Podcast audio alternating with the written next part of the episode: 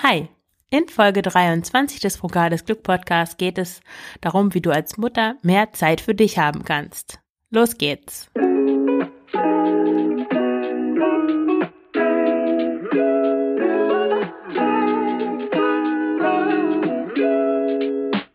Hallo und herzlich willkommen zum Frugales Glück Podcast, dem Podcast für Mütter, die sich in ihrem Alltag und in ihrem Körper wieder wohlfühlen möchten. Ich bin Marion Schwenne und zeige dir, wie du mit weniger Zeug und einem intuitiven Essverhalten leichter leben kannst. Viel Spaß dabei!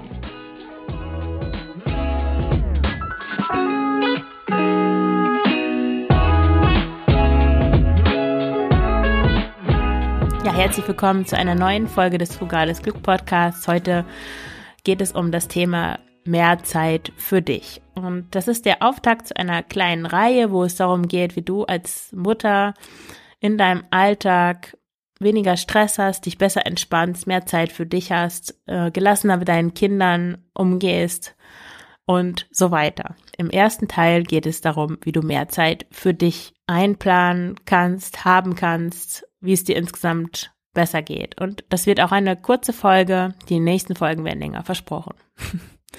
Ach ja, du kannst mir auch gerne mal schreiben, ob du lieber kurze oder lange Folgen hörst, was so für dich die perfekte Länge ist. Das würde mich sehr interessieren. Ja, und ich habe drei schnelle Tipps für dich. Der erste Tipp ist ziemlich abgegriffen wahrscheinlich, aber dennoch ertappe ich mich immer wieder selber dabei, dass ich es nicht tue, obwohl ich weiß, dass es mir sehr gut tun würde, ist nämlich Geld für Unterstützung ausgeben.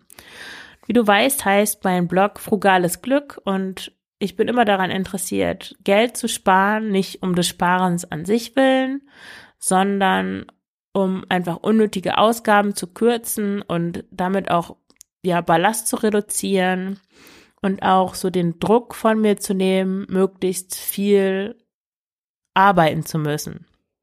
Möglichst viel, der Druck, möglichst viel verdienen zu müssen, wollte ich erst sagen, aber das ist ja nicht so ein großer Druck, es ist eher das Arbeiten. Also wenn ich so viele Dinge kaufen würde, dass ich auf eine 40-Stunden-Woche angewiesen bin, das würde mich sehr unglücklich machen, denke ich. Aber bei diesem ersten Tipp, um mehr Zeit für dich zu haben, also geht es darum, Geld für Unterstützung auszugeben. Und das kann sein, eine Tagesmutter zu engagieren, also vielleicht noch zusätzlich zur Kita oder zur Krippe, wenn dein Kind nur ein paar Stunden hingeht oder eine feste Babysitterin zu suchen oder vielleicht auch zwei, wenn die zeitlich nicht so flexibel sind und dir wirklich dann am Wochenende, wenn du alleine bist mit dem Kind oder nach der Arbeit, wenn du gerne noch dich entspannen willst, ähm, in Ruhe ein Buch lesen willst, dann wirklich diesen Service in Anspruch zu nehmen, um einfach auch mal eine Stunde deine Sachen machen zu können oder um in Ruhe zum Sport zu gehen oder ins Kino. Ich zum Beispiel, gut, ich gehe eigentlich gar nicht so gerne ins Kino, aber ich erinnere mich trotzdem nicht daran, wann ich das letzte Mal im Kino war. Und ja, ich neige dann auch dazu zu denken, ach, die 10 Euro, es gibt hier in Belgien so eine spezielle Regelung, dass es, glaube ich, wirklich nur 10 Euro kostet, weil der Staat da etwas zubezahlt. Ich weiß nicht, wie viel in Deutschland Babysitterinnen kosten. Aber auch egal, wie viel Geld es letzten Endes ist. Ich denke dann, ja, das Geld könnte ich doch sparen, dann reiße ich mich eben zusammen. Aber das ist genau der Fehler. Ab dem Zeitpunkt, wo du denkst, dann reiße ich mich eben zusammen oder ach, dann mache ich das noch eben schnell oder ist ja nicht so schlimm, machst du schon den Fehler, dich nämlich nicht an die erste Stelle zu setzen. Und das solltest du immer tun, damit es dir gut geht. Und du weißt, wenn es dir gut geht, geht es auch deinem Kind oder deinen Kindern gut. Und ja, du musst ja nicht jeden Tag diese, diese, diesen Service in Anspruch nehmen. Du kannst es ja auch dosieren. So, selbst wenn du jede Woche 20 Euro für eine ähm, Babysitterin ausgibst, für zwei Treffen, dann sind es im Monat 80, 90 Euro. Ich denke, das solltest, sollte dir dein Wohlergehen wert sein. Also das ist der erste Tipp. Der zweite Tipp ist weniger arbeiten. Jetzt denkst du wahrscheinlich, aha, Erst soll ich das Geld ausgeben für Menschen, die auf meine Kinder aufpassen und dann soll ich weniger arbeiten. Nein, das eine hängt nicht mit dem anderen zusammen. Du kannst entweder das Geld, das du durch die Arbeit verdienst, für Unterstützung ausgeben, um dir auch noch eine freie Minute zu, ja, zu finanzieren sozusagen. Oder du kannst weniger arbeiten und bist dann vielleicht nicht unbedingt auf diese Unterstützung angewiesen oder zumindest nicht in dem Maß. Was meine ich überhaupt mit weniger arbeiten? Das können natürlich verschiedene Dinge sein. Du könntest deine Arbeitszeit anders organisieren. Angenommen, du arbeitest wie ich von zu Hause aus, hast einen irgendwie administrativen Job, wo du Tabellen bearbeitest, irgendwelche Häkchen ankreuzt, irgendwo irgendwelche Zahlen eingibst und so weiter, dann kennst du das vielleicht, dass du zwischendurch auf Facebook rum guckst oder irgendwelche Artikel im Internet liest oder auf irgendwelchen Shopping-Seiten nach irgendwelchen Dingen suchst oder Buchrezensionen liest oder was man auch immer machen kann, um sich abzulenken. Besonders im Homeoffice besteht ja immer die Gefahr, sich ewig abzulenken. Und ja, ich würde dich einladen, zu versuchen, diese Ablenkung radikal zu reduzieren. Also leg das Handy weg, am besten öffne keine anderen Programme. Also wenn du auf der Arbeit mit einem bestimmten Browser arbeitest, dann mach nicht noch einen anderen auf mit Inkognito ähm, Fenster geöffnet, so dass niemand nachvollziehen kann, was du da noch irgendwie gleichzeitig recherchierst, was nicht zu deiner Arbeit gehört, sondern fokussier dich, wenn du an dem Computer sitzt, wirklich auf die Arbeit und versuche alles so gründlich und effizient wie möglich abzuarbeiten. Ich mache das so, ich gucke dann auf die Uhr und sage mir so jetzt 45 Minuten voller Fokus und so viel wie möglich wegarbeiten. Und damit kann man, also um ehrlich zu sein, die meisten Jobs, jetzt nicht, ich weiß nicht, wenn du nicht gerade ein Unternehmen führst, dann sind die meisten Jobs schon so ausgerichtet, dass man meistens noch mehr Zeit hat, als die Arbeitszeit vorsieht, wenn du weißt, was ich meine. Also zumindest zwei Stunden, wenn du effizient arbeitest, kannst du die Arbeit in zwei Stunden weniger schaffen, würde ich mal behaupten. Und diese zwei Stunden kannst du, ja, kannst du für dich verwenden. Du kannst dich dann zwischendurch in die Badewanne legen oder du kannst ein Buch lesen Du musst natürlich dann zu Hause bleiben, wenn wir jetzt mal bei dem Homeoffice-Arbeitsplatz bleiben. Du kannst Sachen machen, die du schon immer machen wolltest. Die Fenster putzen, irgendwas Kreatives machen. Was auch immer. Du könntest sogar Sport machen. Zu Hause einfach Yoga machen oder irgendwie so ein High-Intensity-Interval-Training, ein bisschen Gymnastik, was auch immer. Aber das könntest du alles machen, einfach nur dadurch, dass du diese unnötigen Ablenkungen, die dich sowieso zu nichts führen, die, die, die dir keinen Mehrwert bringen, sondern einfach nur dafür sorgen, dass du deine Arbeit ja in die Länge ziehst. Wenn du das eliminierst, dann hast du auf einmal Zeit gewonnen und arbeitest nicht unbedingt, natürlich arbeitest du nicht schlechter, ganz im Gegenteil, du arbeitest effizienter und fokussierter. Ja, du könntest natürlich an auch deine Arbeitsstunden reduzieren. Wenn du jetzt eine 100% Stelle hast, könntest du auf 80% oder auf 75% reduzieren. Aber da komme ich noch in einer anderen Folge genauer drauf. Ja, und ein, der dritte Tipp, um mehr Zeit für dich zu haben, ist weniger zu kaufen. Hm, wie hat denn das jetzt damit, was hat denn das weniger kaufen jetzt damit zu tun, dass du mehr Zeit für dich hast? Also zum einen, es hat eigentlich zwei Ebenen. Zum einen nimmt das Kaufen viel Zeit in Anspruch, was du vielleicht gar nicht merkst, wenn du dich schon daran gewöhnt hast, regelmäßig zu kaufen. Und dabei geht es ja nicht um das Kaufen an sich, sondern vor allem um das Recherchieren im Vorfeld. Selbst wenn man nur eine simple Kinderjacke, Winterjacke zum Beispiel, auf einer Gebrauchtbörse kaufen möchte, dann kann es schon mehrere Abende in Anspruch nehmen, bis man da das passende Modell gefunden hat. Die Verkäuferin oder der Verkäufer müssen dann auch noch irgendwie zur Verfügung stehen. Es antworten ja auch nicht alle.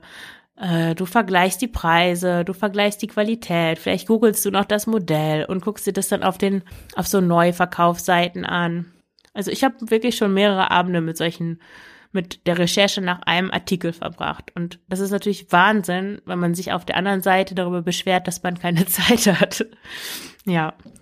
Der andere Aspekt ist, dass je mehr du kaufst, wie ich schon vorhin sagte, desto mehr Geld brauchst du natürlich auch. Oder du hast das Gefühl, mehr Geld zu brauchen. Da habe ich jetzt mal ein paar Dinge aufgeschrieben.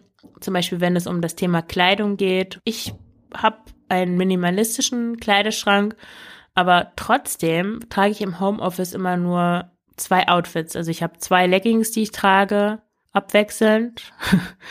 Und ich glaube, vier Oberteile und vier Unterhemden und die wechsle ich alle zwei Tage. Also einmal in der Woche waschen und alles, alle Outfits stehen wieder zur Verfügung. Und da trage ich meine richtige Kleidung in Anführungszeichen noch gar nicht. Ich müsste sicher keine neue Kleidung kaufen, obwohl ich schon sehr wenig habe. Dann dieses Phänomen, ja, du gehst mal kurz in einen Drogeriemarkt und hast plötzlich 30 Euro ausgegeben und fragst dich dann, wofür eigentlich? Also deswegen diese mal eben schnell zu DM oder mal eben schnell zu Rossmann Ausflüge am besten sein lassen und einfach aufschreiben, was du brauchst und das dann schnell kaufen, ohne da so rumzubummeln und dir zu überlegen in dem Laden, was du sonst noch gerne hättest, weil dann kommst du immer mehr nach Hause, als du eigentlich wolltest. Eine andere Sache, die ähm, auch gut passt zu dem Thema weniger kaufen, sind Lebensmittel. Da, da denkst du jetzt vielleicht, naja, bei Lebensmitteln muss man ja nicht sparen oder sollte man nicht sparen. Ja, ich meine nicht an der Qualität zu sparen, sondern am Übermaß zu sparen. Denn wenn du dir mal deine Vorratsschränke, deinen Kühlschrank anschaust, dann wirst du sehen, dass die vermutlich ganz schön voll sind und dass du von den Dingen, die, die du schon, die du zu Hause hast, ganz schön viel kochen könntest, nämlich in der Regel bestimmt für zwei Wochen. Vielleicht fehlen dir dann noch die frischen Lebensmittel, um echte Gerichte daraus zu kochen. Aber so grundsätzlich hast du vermutlich genug Basic-Lebensmittel zu Hause und müsstest erstmal nichts nachkochen. Und wenn du dann einkaufen gehst und so aus Lust bestimmte Dinge mitnimmst, da kommt dann doch ziemlich viel bei zusammen. Oder besonders, ähm, was jetzt ja mit Corona natürlich auch so ein neuer Trend ist, dass man online Lebensmittel einkauft. Da gibt es dann auch bestimmte Angebote, die einem offeriert werden, wenn man eigentlich schon zahlen möchte oder irgendwelche schokolierten High-Protein, irgendwas Dinge, denen man kaum widerstehen kann.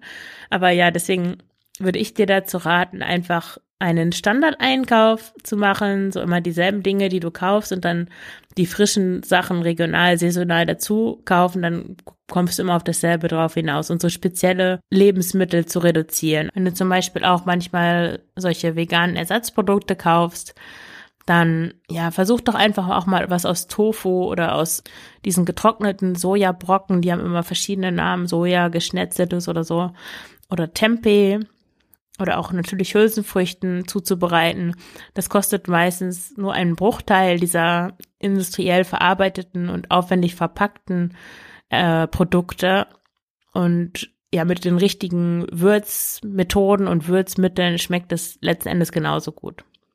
Ja, in der nächsten Woche geht es weiter mit dieser kleinen Serie, mich mit einem sehr ähnlichen Thema. Da geht es darum, wie du als Mutter weniger Stress im Alltag haben kannst, was du da tun kannst, um weniger Stress zu haben. Und ja, das geht eigentlich so, ist sehr ähnlich wie thematisch wie diese Folge. Deswegen, ja, freu dich schon mal auf nächste Woche. Da geht dann diese Folge sozusagen weiter mit noch mehr Tipps. Und ja, schreib doch gerne mal einen Kommentar ja, mich würde auch interessieren, wie du es schaffst, mehr Zeit für dich zu haben im Alltag, welche Strategien du da hast. Und ja, das kannst du gerne auf, ähm, unter dem Beitrag zu dieser Folge auf Rugales Glück einen Kommentar schreiben. Du findest den Link wie immer in den Show Notes. Und wenn du dich im Alltagschaos mit deinen Kindern irgendwie selbst verloren hast, wenn du zu Essen greifst, um mit dem Stress und mit deiner Unzufriedenheit klarzukommen, dann ist das leichte Leben Coaching genau das Richtige für dich, denn da zeige ich dir, wie du Minimalismus und, intuitive,